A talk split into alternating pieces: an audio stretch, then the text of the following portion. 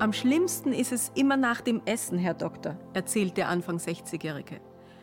Meistens sticht es so hier und manchmal zieht es bis hinter in den Rücken.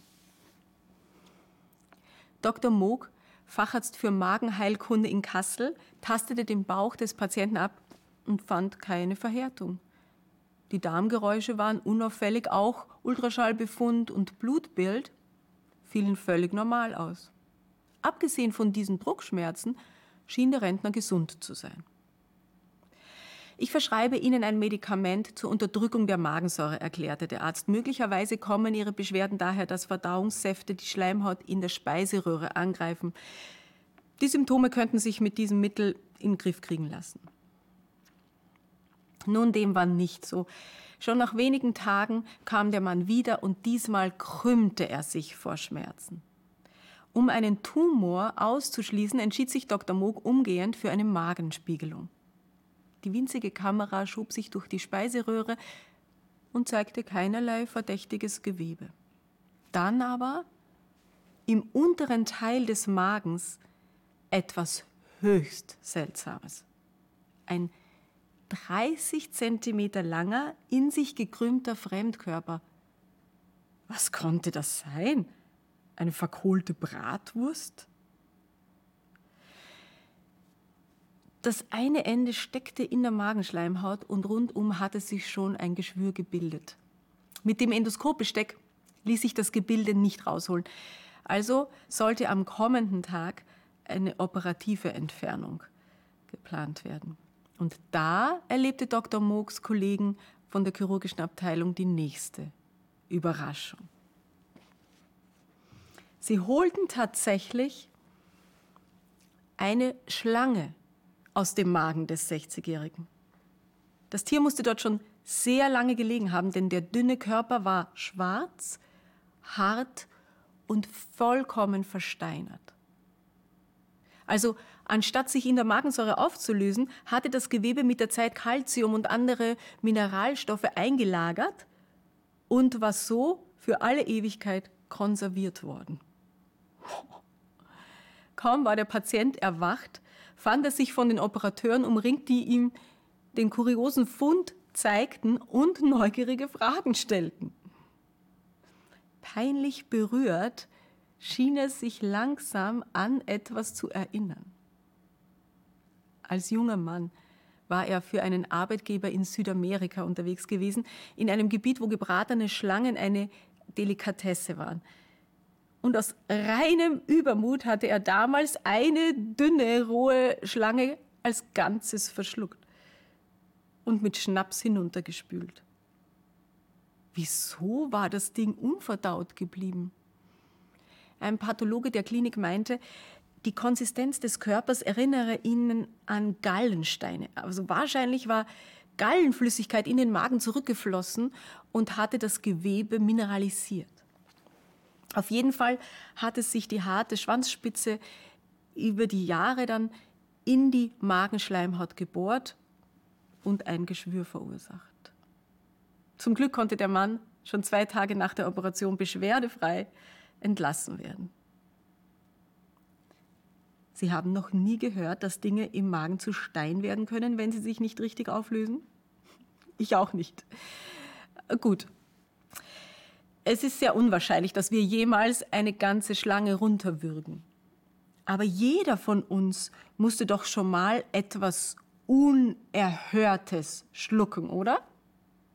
Sind Sie zum Beispiel schon mal von einem Vorgesetzten ungerecht behandelt worden? In ihren Fähigkeiten verkannt? Oder einfach übergangen? Hat sie schon mal jemand ausgenützt? Ihrem Ruf geschadet? Sie vor anderen lächerlich gemacht? Ihnen eine Beziehung zerstört? Oder eine große Chance? So etwas kann einem lange im Magen liegen bleiben. Gregor zum Beispiel, war von seinem Vater nie ernst genommen worden. Sein Bruder wurde immer unterstützt. Für ihn gab es nur Kritik. Und noch Jahre später trug er alle diese kleinen, abwertenden Bemerkungen in sich herum und einen tiefen Groll dazu. Besonders schwer zu verdauen, verdauen sind für uns Erlebnisse, so sagt der Therapeut Michael Linden, wenn sich in die Enttäuschung so ein ganzer Cocktail aus Gefühlen mischt. Ja, so Machtlosigkeit, es lässt sich einfach auch nicht mehr ändern. Schmerz, du bist ganz persönlich verletzt worden, Entwürdigung, Wut, Scham, so ein Knoten, der ist ganz schwer aufzulösen. Und er wird deshalb oft hinuntergespült in der Hoffnung, ihn zu vergessen. Aber ebenso bitter wie diese Galle, die sich in, diesen, in dieses Schlangengewebe fraß, kann sich auch über die Zeit Bitterkeit in dieses geschehene Unrecht so einlagern. Ja? Unsere Erinnerung kristallisiert sich dann zu einem schwarzen Bild. Ja? Unser Gegenüber wird zum Unmenschen und die Welt wird zu einem feindlichen Ort. Wir mögen vielleicht nicht mehr täglich daran denken, aber dieses verhärtete Gebilde bohrt sich irgendwann in unsere Magenwand und bildet Geschwüre. Verbitterung ist ein nagender Zustand, der von der ganzen Person Besitz ergreifen kann, beschreibt Dr. Linden. Die Betroffenen sind häufig schlecht gelaunt, unwirsch und sie verlieren an vielem das Interesse. Sie ziehen sich innerlich von Familie und Freunden zurück Ihre Gedanken kreisen meistens um negative Ereignisse, Schlafstörungen und andere körperliche Beschwerden treten auf. Manchmal kommt es zu aggressiven Fantasien. Allein in Deutschland leiden etwa zwei Millionen Menschen an krankhafter Bitterkeit.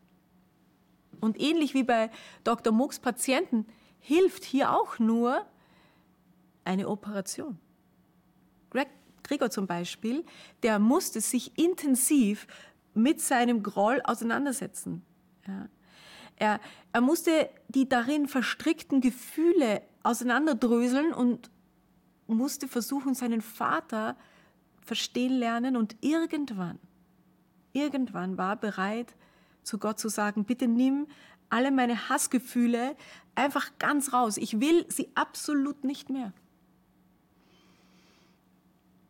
Ich habe von Gregs Erfahrung und auch von der des Schlangenessers etwas sehr Wichtiges gelernt.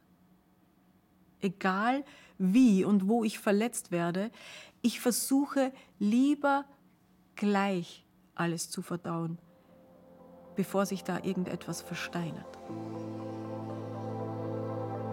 Shabbat Shalom.